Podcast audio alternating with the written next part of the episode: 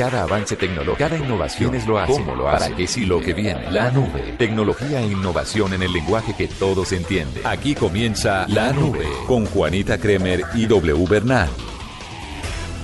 Hola, buenas noches, bienvenidos a esta última edición de La Nube con toda la tecnología y también la innovación en el lenguaje que todos entienden W como anochece. Muy bien, buenas noches Juanita, buenas noches a todos nuestros oyentes. Sí, ya el ambiente navideño empieza a entrar cada vez más rápido en nuestros organismos. Huele. Ah, Huele a natilla, huele a buñuelo, huele a novena, huele a fiesta, huele a, a despedidas de las empresas, y lo peor de todo... a regalos. Sí, sí, pero lo peor de todo es que a uno desde el primero de diciembre le entra una pereza para todo. Para trabajar, vea, para hacer ejercicio. Tiene un nombre que le han dado muchas personas en, en Bogotá, por ejemplo. Espero que en otras ciudades tengan también su propio término, pero en algunas partes le dicen el síndrome del villancico.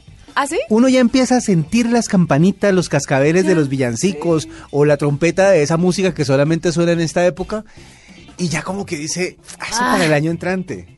El año entrante definimos eso. Ya este año no se alcanza a hacer nada. No, yo me endeudo en esto solo el año entrante, miro a ver cómo paga. Sí. Y resulta que solamente hay una diferencia de 24 horas entre un año y el otro. Exactamente. Y así empieza todo. Y, Oh. y apenas empieza el año, se, se olvida el, el ambiente festivo y empieza uno como a pensar, eh, ¿y este año qué? ¿Este año qué vamos a hacer? Ay. Pero bueno, de todas maneras, disfrutémonos vivamos- diciembre. Sí, vivamos el lado bonito de diciembre. Disfrutémonos diciembre decía. que apenas está empezando. Bueno. Y bien, este fin de semana, pues eh, esta es la última emisión de la semana. Tenemos eh, dos días para descansar, pero la próxima semana recuerden que hay un puentecito. Tendremos desde el jueves, habrá festivo. A ver, y muchas veces la gente el viernes dice, ah, es un día... Me voy a enfermar. Que podemos, enfermar, podemos tomarnos libre, digamos. Así vamos a hacer puentes largos el próximo fin de semana. O sea, espérenme un minuto. Prepárense. El 8 Que de es- diciembre es jueves Sí, y es festivo, claro, porque el 7 es las velitas. El 9 hay que volver a trabajar. Exactamente, en teoría. Sí, en teoría. Claro que ustedes van a tener nube el próximo viernes, ¿no? O sea, Club. No, no digan, no, no piensen que los vamos a abandonar. para Y nada. jueves. También. También. Vamos a tener un especial como siempre tenemos. Es que la radio no duerme. No, señora, así es. Después de que usted da estas estadísticas tan impresionantes, Ajá. quiero contarle una cosa, W, Cuénteme. al mejor estilo Black Mirror, Mirror, Sí. o Mirror, como lo quiera llamar. Depende si es británica o inglesa la eh, norteamericana la pronunciación. Pues es inglesa, la verdad, porque la serie es inglesa. sí. Pero hay que decir que es esta popular serie, ¿podríamos llamarla futurista? No, no es tan futurista. Digamos que es semifuturista en el sentido de que no se va muy lejos en el futuro en algunos casos, porque hay otros Sí. capítulos en los que sí, sino que nos pone de presente un pasito adelante en el futuro a ver qué podría pasar. con lo que estamos viviendo hoy en día en la tecnología. Exacto. Se la súper recomendamos en Netflix. Pero mire, no estamos muy lejos de lo que nos presenta esta serie porque en Francia, con su nueva legislación para regular las actividades de sus ciudadanos en Internet, pues eh, arrestaron a un hombre de 32 años. Sí. Lo llevaron a la cárcel porque pasaba demasiado tiempo en una página en especial ¿En cuál? en una página que apoyaba al Estado Islámico. Ah. Entonces, las leyes francesas eh, hacen una revisión de los sitios y de las visitas recurrentes de algunos ciudadanos a diferentes sitios y deciden tomar o no acciones sobre estos ciudadanos. Sí. Finalmente lo atraparon, lo encarcelaron, pero la pregunta que le voy a hacer, si el tipo solamente estaba, por ejemplo, haciendo un ejercicio periodístico o estaba por pura curiosidad mirando todo lo que lo, lo que pasaba en, en esa en ese sitio en internet y no tuviera ninguna afición, ninguna simpatía con el Estado Islámico, pues está encarcelado injustamente. Pues es que ahí hay una cosa que toca definir bien y es, eh, usted sabe que los algoritmos de todas las páginas que uno navega, sobre todo si lo hace a través de navegadores como Chrome, esos eh, algoritmos leen sus hábitos de navegación. Entonces ellos saben qué tanto tiempo permanece usted en ciertas páginas, con qué frecuencia eh, la- las visita y qué tanto consume de ellas. Por ejemplo, si usted, de, pues sí, puede que dentro de las páginas que usted consulta esté esa, eh, usted diga, mm, sí, yo vengo a revisar a ver qué ha sucedido o cuáles son las noticias que se generan a través de esta página, pero igual consulto otras páginas, es decir, si hay como una eh, coherencia en que se investiguen muchas más cosas y no solo esa, pues puede que sí haya un poquito de sesgo en el, en el, en el momento de la apreciación.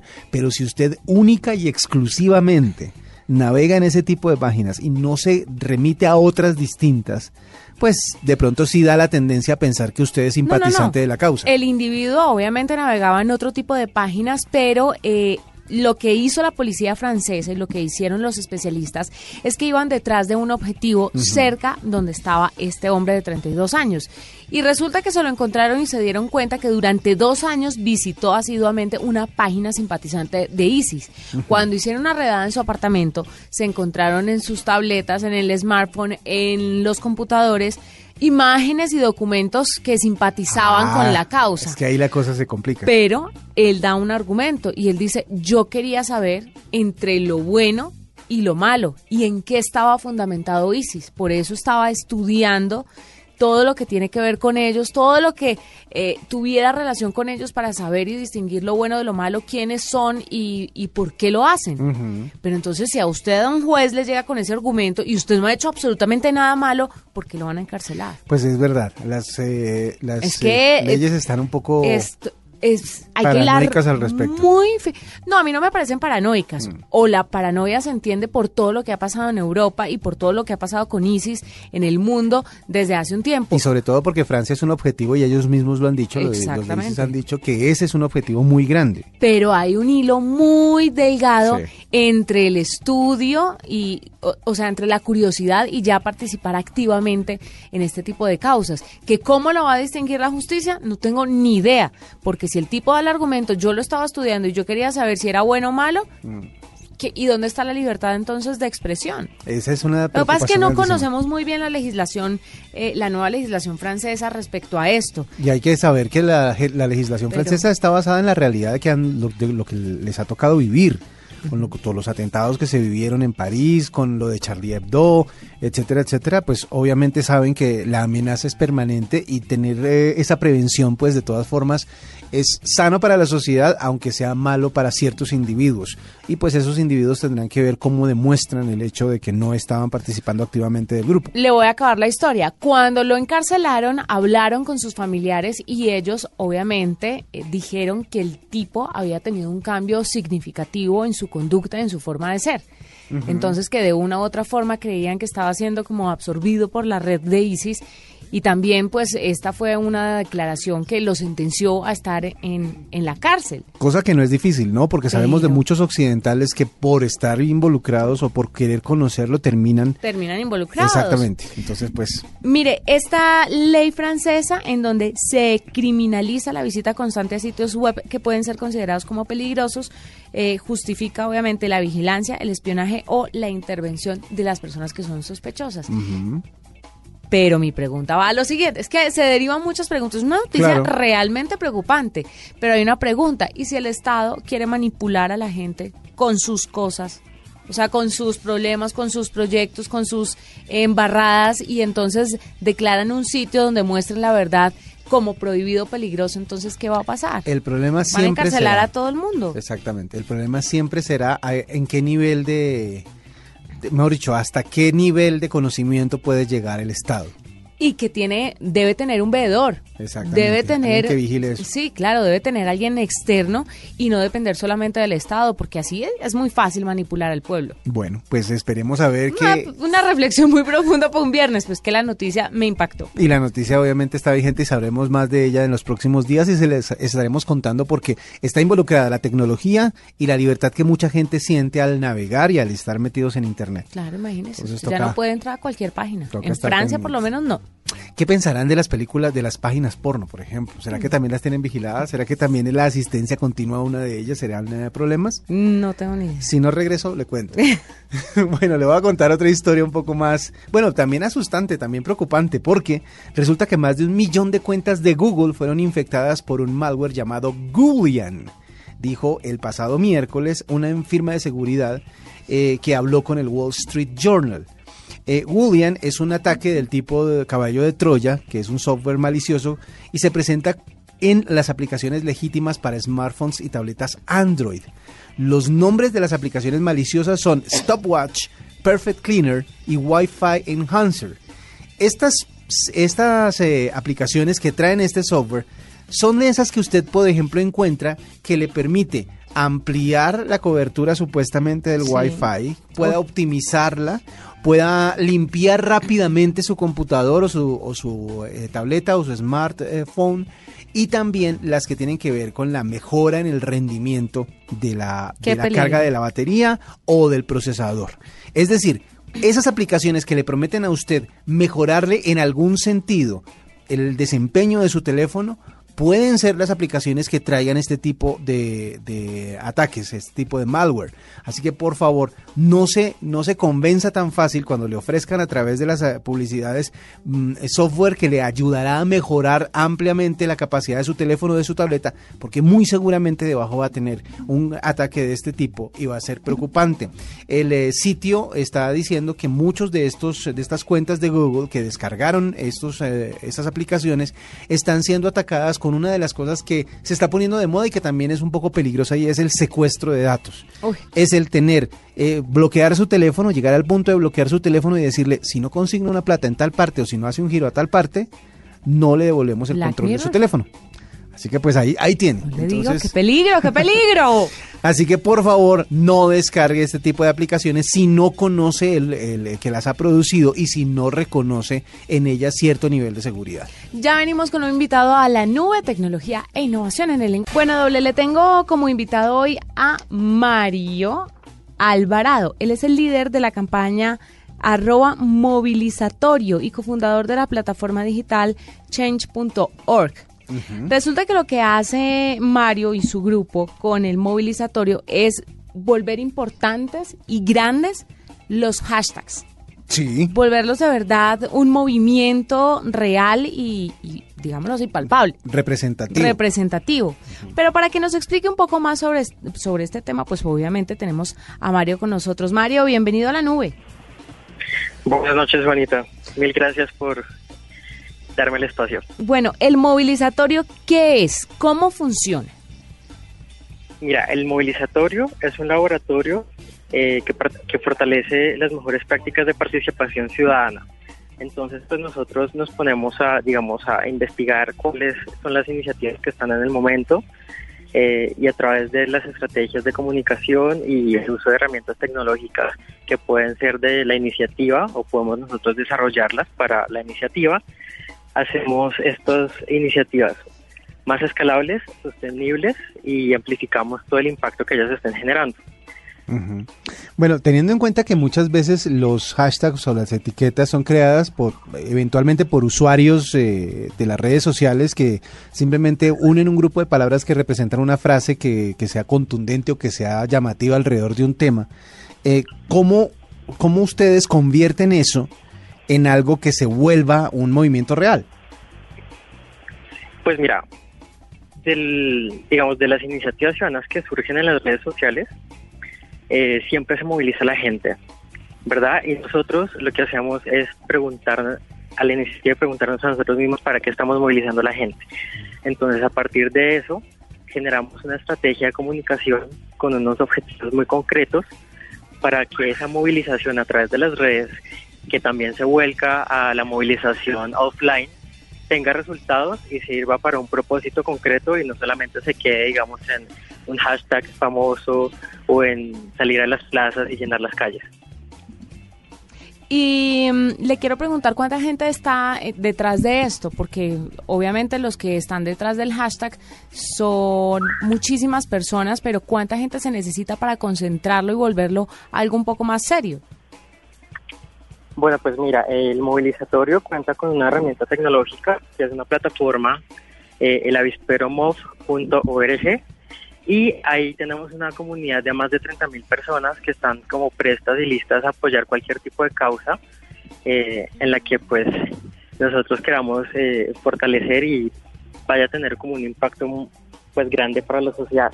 Entonces a partir de ese apoyo masivo es que se pueden configurar las titeratones o se pueden configurar acciones offline o, no sé, bombardeos de, Facebook en, en algunas de las páginas según los objetivos que se planteen. Y esto es lo que realmente hace, digamos, viral y lo que hace eh, el cambio concreto pues posible. Sí, le, la, muchas veces las personas utilizan los hashtags pues de manera eh, divertida y dependiendo del grado pues de interés que generan en ellos, en las personas que están leyendo en las redes sociales, empiezan a propagarlos. ¿Qué estrategia usan ustedes para que se propaguen este tipo de hashtags que terminan siendo de cosas eh, políticas o sociales específicamente? Pues mira, los hashtags son como la expresión más neta de, de la libertad de expresión de las personas, porque las redes son tan libres, pero pues hay que usarlas responsablemente. Y el uso, eh, digamos, para volverlos exitosos en casos de, de política o en casos sociales, es la articulación colaborativa, o sea, que toda la gente se sume y apoye de una manera muy genuina, porque es muy diferente y yo creo que la gente toda eh, eh siente cuando los mensajes son como muy artificiales y cuando realmente vienen de un pedido social o de un, digamos, clamor de todos los ciudadanos en algunos casos específicos. Pues queda muy claro y es una labor muy bonita, además W, porque le quiero contar que eh, resultaron ganadores de la categoría educación de los segundos premios para a la movilización social. Sí. Muy importantes además porque llevan lo digital y lo que toda la gente está murmurando por ahí en redes sociales a hacer algo un poco más concreto y más palpable. Gracias, Mario, por estar con nosotros. No, muchísimas gracias a ustedes. Igual los quiero invitar eh, cordialmente. Mañana vamos a estar en el Festival de Tonante en Bogotá. Sí. A las 4 y 15 de la tarde. Vamos a estar allá con Movilizatorio, con el Avispero MOV, hablando eh, a todas las personas más o menos calculamos que van a ser 6.000 participantes y en la mañana también vamos a estar dando unos talleres de campaña de comunicación estratégica, así que súper cordialesmente invitados para que vayan, para que participen y para que se enteren más de los proyectos que tenemos en las plataformas. Ahora que lo menciona, perdón, hago la, una pregunta final. Eh, Si alguien quiere pertenecer a ese movimiento, al de Avispero, eh, ¿cómo hace para, para contactarse con ustedes? Mira, está la plataforma que es el avispero MOV de movimiento.org o también puede contactarse al correo electrónico somos el avispero arroba el o en nuestras redes de Twitter eh, arroba el avispero y en Facebook también el avispero MOV. Entonces pues cualquier persona se puede unir, eh, tenemos también una comunidad en WhatsApp, así que pueden enviarnos sus datos personales y ahí vamos articulando eh, para ayudar digamos a las causas que necesiten o dar la ayuda que en estrategia, en comunicaciones o en tecnología que también quieran las iniciativas. Muy interesante. Muy chévere. Ahí lo tiene. Él es nada más y nada menos que Mario Alvarado, el líder de campañas del arroba movilizatorio y cofundador de la plataforma digital change.org que está con nosotros a esta hora en la nube. Tengo para contarle que resulta que Twitter compró una startup y se llevó a su fundador como jefe de producto. Imagínense. en medio de una ráfaga de, actividades, Twitter que anda buscando cómo recuperar eh, como su prestigio y su fuerza en cuanto a las redes sociales a nivel internacional. Digamos que en Colombia sigue teniendo una relevancia fuerte, pero en el mundo Twitter no tiene la misma fuerza y por eso es que están tratando de buscar cosas para alimentar su red social. Pues ayer compró una startup eh, y nombró a su a su jefe, al jefe de esa startup, startup como nuevo vicepresidente de producto. La compañía se llamaba Yes Inc. y creaba aplicaciones que le permitían a los usuarios conectarse inmediatamente con sus amigos para establecer planes y compartir videos. Piensa en Yes como una especie de primo de Twitter. Haga de cuenta que es una red social que se creó alrededor o más o menos con la misma con las mismas características o funcionalidades de Twitter. Y y se va a enfocar en interacciones breves. ¿Cuál es la idea o por qué es que Yes era tan atractiva para, para Twitter? Pues resulta que lo más complicado que ha tenido la red social ha sido cómo poner en términos reales lo que se escribe. Muchas veces, como es una red un poco impersonal, simplemente es para decir algo y dejarlo ahí y esperar a ver si responden o no responden o si se establecen conversaciones o no. Lo que, lo que quiere Twitter es llevar las interacciones al mundo real y para eso crea o más bien adquiere esta red que lo que hace es buscar que la gente se active a través de contactos o a través de mensajes dentro de ella misma. Entonces es parecido a lo que algunas aplicaciones quieren hacer y es unir gente que tenga los mismos gustos o las mismas tendencias para que hagan cosas concretas o hagan cosas en el mundo real. Es pasar de, mejor dicho, crear actividades reales a partir del mundo virtual, que es algo que hace Facebook, por ejemplo, eh, pero que no ha logrado hacer Twitter y por eso es que están tratando de alimentarse de cosas como esta para poder tener la información o para, para, para, poder tener las iniciativas que se requieren para mejorar su interacción con la gente y que se vuelva otra vez atractiva para las personas que la usan. Entonces, de pronto para ustedes es muy interesante Twitter en Colombia, pero en el resto del mundo no está funcionando tanto y es por eso que están buscando cosas como esta para ir mejorando la actividad en la red social. ¿Qué le parece? Me parece muy interesante, pero me queda la duda sobre el destino de Twitter, porque habían dicho que ya lo pues lo habían sacado a la venta y Google era como la más opcionada para adquirir Twitter. El asunto es que... No sé si eso quedó en stand-by, si está ahí como en remojo, o ya dijeron que no, se echaron para atrás, o qué. ¿Qué pasó? Disney, Apple y Google eran tres empresas que estaban pendientes de comprar Twitter. Y ninguna de las tres están como diciendo sí o no, de pronto más tarde. En este o sea, no es cosa de Twitter, sino que es cosa de, de, los que lo quieren comprar. De los que lo quieren comprar, exactamente. De hecho, una de las cosas que hizo Twitter este año, que fue cerrar Vine, la, la, la plataforma o más bien la característica de video que ellos habían adquirido, fue básicamente para de reducir un poco más el costo de la empresa a la hora de venderla, porque al parecer la oferta que hicieron en un principio era muy costosa para los que querían comprarla. Y pues, como estábamos diciendo al principio del programa, llega un momento en diciembre en donde dicen, Dejemos eso para el año entrante. No hablemos de negocios ahorita, que estamos como en este ambiente como tan festivo. Hablemos el otro año a ver si de pronto seguimos con el contacto. Disney, Apple y Google eran los tres aspirantes a, quedarse con Twitter, pero los tres han puesto como en espera el tema y, es, y, están viendo a ver si de pronto en 2017 lo, lo retoman. ¿Sabe una cosa, W? Hay una delgada línea entre ser de verdad un empresario visionario y quedar, dejar estancada su empresa. Pues es que... Porque es que mucha gente cuando empezaron a ofrecerle a Twitter en sus inicios compra por la empresa, dijeron no, no y no.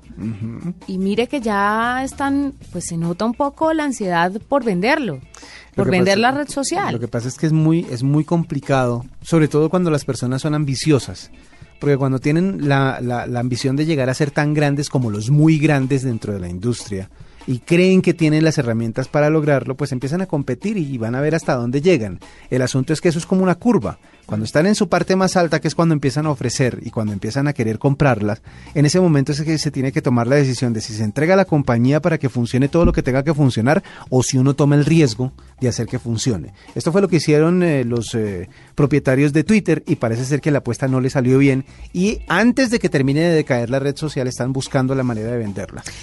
Vamos a ver. Le tengo unas sencillas eh, recomendaciones, algunas maneras de utilizar Siri en su día a día. Si usted es un usuario, por ejemplo, de iPhone, le voy a dar maneras de hablar con Siri. Y no solo de iPhone, porque en el nuevo sistema operativo de los MacBooks también es Siri. Claro, pero es que la gente utiliza Siri para decirle pendejadas, como Siri, ¿me amas? Siri, tengamos sexo. Y obviamente Siri le contesta, pero Siri es un asistente realmente útil. Sí. Entonces, lo primero que le voy a recomendar es que se presente con Siri.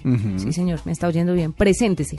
Cree un contacto con sus datos. Vaya a lápiz y papel, por favor. A ver. Contactos. Crea una ficha con su nombre, apellido, cumpleaños, número de teléfono, email, dirección de su casa y del trabajo. Esa ficha, después usted, con esa ficha creada, usted se va a ajustes, Siri y mis datos, donde va a elegir la ficha de contacto. Así Siri ya sabe a quién le pertenece ese teléfono. De esta manera, cuando usted hable con Siri, pues ella va a tener claro lo más importante para arrojarle resultados. Eh, hay otra cosa que le quiero recomendar y es, por ejemplo, que le dé órdenes a Siri de su vida diaria. En vez de usted ponerse a cuadrar las alarmas o apuntar los recordatorios en su celular, porque mucha gente utiliza recordatorios, Siri le puede hacer eso. Entonces usted tiene que aprender a hablarle correctamente y saber cuáles son las maneras de hablar con Siri para que le entienda, porque casi siempre uno habla con Siri y le dice, no te entiendo, por favor repite, y uno dice, está boa, y, sale de Siri, ¿ya? Pero entonces hay que ser un poco más pacientes y entender que hay una forma correcta para hablar con Siri. El asistente virtual de Apple ha mejorado la detección de voz y en cuanto a las dudas que usted le plantee, ella le va a dar una respuesta o le va a preguntar. Por ejemplo, puede poner temporizador y alarmas. Entonces, si usted quiere poner un temporizador, ponga la cuenta atrás 15 minutos y empieza. Ponga la alarma para mañana a las 7 de la mañana. Ponga la alarma para dentro de 5 horas. O borre todas las alarmas y Siri va a hacer todo eso que usted le está diciendo, en Es vez de que- que usted se ponga con ese proceso engorroso. Exacto, y es que en serio es engorroso. Yo me he llenado de alarmas y alarmas y alarmas que activo y desactivo dependiendo de lo que necesite. Cuando Siri puede hacer ese trabajo por uno. Por ejemplo, si usted quiere que le recuerde algo, pues ya la gente ya no apunta en papelito, sino que apunta en el celular. Siri también puede apuntarlo por usted. Entonces usted le dice, Siri, recuérdame hacer las maletas hoy a las seis y media de la tarde. O recuérdame pedir mis vacaciones mañana en el trabajo. Y exactamente le apunta y de verdad es efectivo, o sea, de verdad pasa, no crea que no.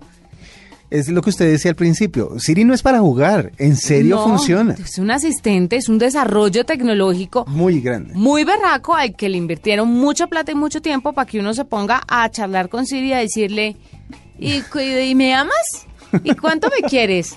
Y cuéntame el planeta cómo se creó, que obviamente se lo va a arrojar, pero pues no es la función de Siri. Son muchos tips que le voy a dar durante estos días, pero para que Me lo tenga en cuenta. chéveres, me ¿Le parece? Muy, muy buenos. Y déjeme cerrar con una trivialidad. A ver, Con pero uno- chiquita. usted sabe que los eh, fines de año empiezan los resúmenes de todo lo que tiene que ver con eh, lo importante del año. Sí. En términos tecnológicos, ¿usted sabe cuál fue la celebridad más popular en Instagram este año? Selena Gómez. Por segundo año consecutivo. A pesar de su retiro y a pesar de haber estado fuera de las redes sociales durante Porque mucho ahora tiempo. está de moda salirse de Instagram y volver. Exactamente. Entonces, a pesar de eso, ella sigue siendo la reina de, de- de esta red social, sobre todo de eh, Instagram. Y al parecer, lo que ha hecho que ella man- se mantenga activa o se mantenga eh, dentro de los gustos de la gente en esa red social es justamente el hecho de que muchos fans la extrañan cuando no está y empiezan a hablar de ella. Hay comunidades enteras, hay cuentas de fans y ha hecho que las... eh, eh, cuentas tengan más de 103 millones de seguidores. O sea, es la persona que más seguidores tiene y que más ha acumulado en este último año en eh, Instagram. En el top 5 también están Taylor Swift, Ariana Grande, Beyoncé y Kim Kardashian, que uno nunca sabe por qué está ahí. Qué trivialidad. Pero bueno, De esta manera terminamos la nube. Fue un placer acompañarlos. Nos encontramos el lunes nuevamente, pasadas las nueve y media de la noche. aquí estaremos para contarles todo lo que tiene que ver con tecnología e innovación en el lenguaje que todos entienden. Chao. Hasta aquí la nube. Los avances en tecnología e innovación de las próximas horas estarán en nuestra próxima emisión. La nube. Tecnología e innovación en el lenguaje que todos entienden. La nube por Blue Radio y bluradio.com. La nueva